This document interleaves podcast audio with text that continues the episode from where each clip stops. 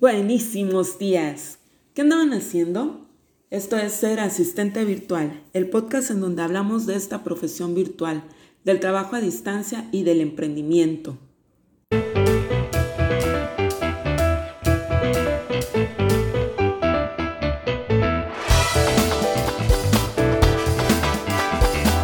Y este es el episodio 5 del curso del asistente virtual. Un episodio muy especial, pues vamos a autoanalizarnos para ver si esta ocupación es para ti. Saludos a todos los que nos escuchan desde su casita, haciendo el quehacer, ese quehacer que nunca se acaba. Bueno, pues vamos a empezar analizando un poco nuestra personalidad. Para esto es necesario que hagamos un poco de introspección es decir, que nos autoobservemos porque es necesario que entiendas tus puntos débiles y tus puntos fuertes. No vamos a hacer aquí un análisis psicoanalítico propiamente en sí, ni hacer interpretación de los sueños, pero sí necesitas determinar cómo está actualmente tu situación. Es autoanálisis porque tú mismo lo haces, es decir, detectas cuáles son tus fortalezas y tus debilidades que tienes como individuo identificas los elementos de tu persona que consideras positivos y claro, también los elementos negativos. Hay que superar esos miedos. Vamos a buscar un espacio físico en donde no nos interrumpan, que no sea muy ruidoso también y prosigamos. Vamos a diferenciar nuestra área personal y laboral y luego vamos a integrarlas. El autoconocimiento aquí es vital.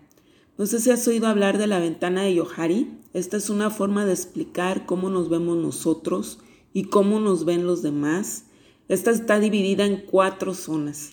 La primera se llama área pública. Es lo que yo como persona conozco y los demás conocen. Es la que todo el mundo conoce. Sigue un área oculta, que es la que yo conozco, pero los demás no conocen de mí. Y la tercera se llama área ciega, que es la que yo desconozco, pero los demás conocen de mí. Y por último, el área desconocida, y adivina, ¿sí? Es la que ya yo no conozco, los demás tampoco. Es un área que nadie, absolutamente nadie conoce de mí. ¿Qué experiencias has tenido como persona? ¿Qué recuerdos bonitos tienes de tu infancia? Navidad, vacaciones, busca lo bonito, escarba en lo grato. Revisa tus ventanas de Yohari, tu área pública, cómo eres y tu área oculta, cómo realmente eres. Bueno, pues puedes pedir feedback a tus amigos o parientes sobre qué es lo que piensan de ti. Pídeles honestidad y mentalízate que no te vas a molestar por esa honestidad, pero no solamente sobre tu personalidad, explora también tu perfil laboral.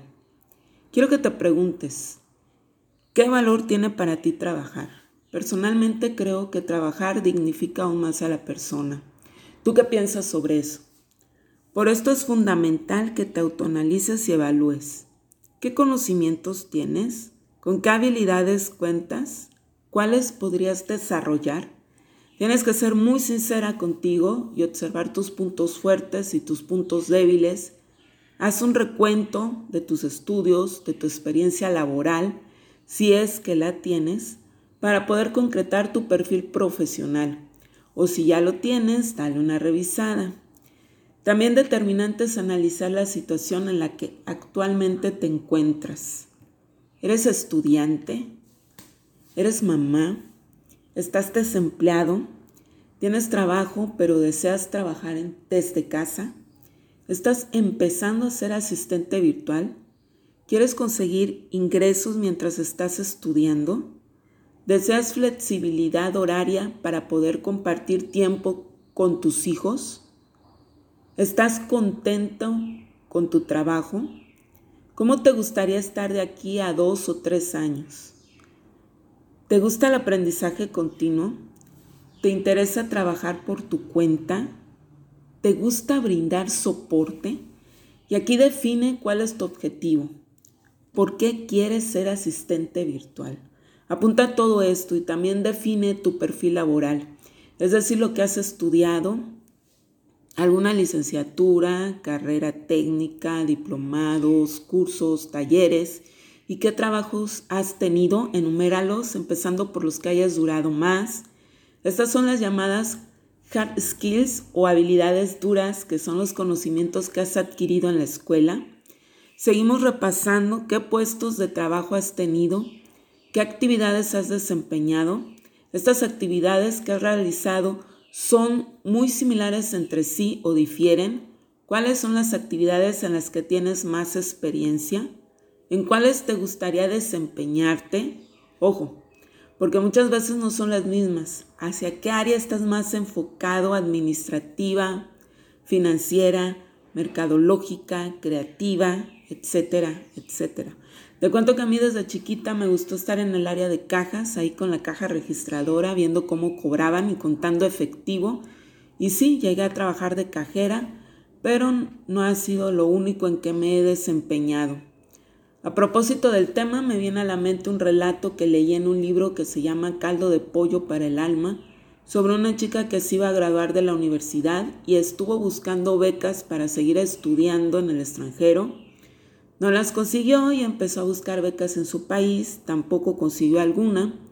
Se regresó a vivir con sus padres y se sentía sumamente fracasada y perdedora hasta que encontró una frase que decía, Hazte cada día una obra maestra.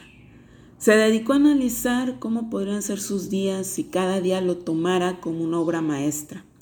Y así fue como empezó a organizar sus días y cambiar su mentalidad.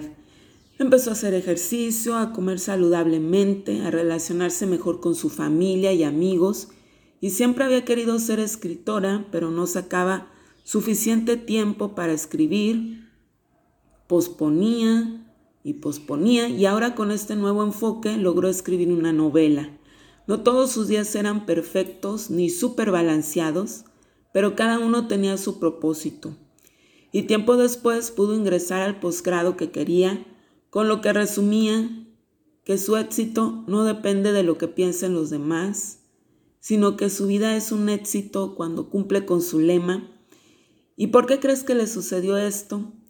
porque venció la procrastinación, el estar posponiendo y posponiendo las cosas. De repente se postergan las actividades que deberían de ser más importantes o lo que realmente quieres hacer por tareas irrelevantes. No tengo tiempo para hacer 20 minutos de ejercicio, pero me pasé el día cuatro horas viendo una maratoneada de series. La procrastinación no es un trastorno psicológico, es un problema de la autorregulación del tiempo. El mejor momento para empezar es hoy, hoy, hoy. Si quieres independencia económica, empieza hoy, empieza ya, pasa a la acción. Dedica un tiempecito periódicamente a seguirte autoanalizando porque los seres humanos no somos estáticos, vamos cambiando con el paso del tiempo y si te decides por la asistencia virtual, vas a aprender un montón de cosas y a desarrollar más competencias digitales y tu perfil laboral va a quedar muy chulo. Ya no te enrollo más porque este episodio te tiene que dejar pensando, ponerte a reflexionar, anotar todo lo que hablamos y muy importante, hacerte pasar a la acción. Me despido no sin antes recordarte que si te agradó lo que oíste, me puedes dejar una valoración o un me gusta desde donde me estés escuchando. Estoy a tus órdenes en mi correo johandy.hotmail.com Y al principio, Y al final y una H después del la Hasta la próxima.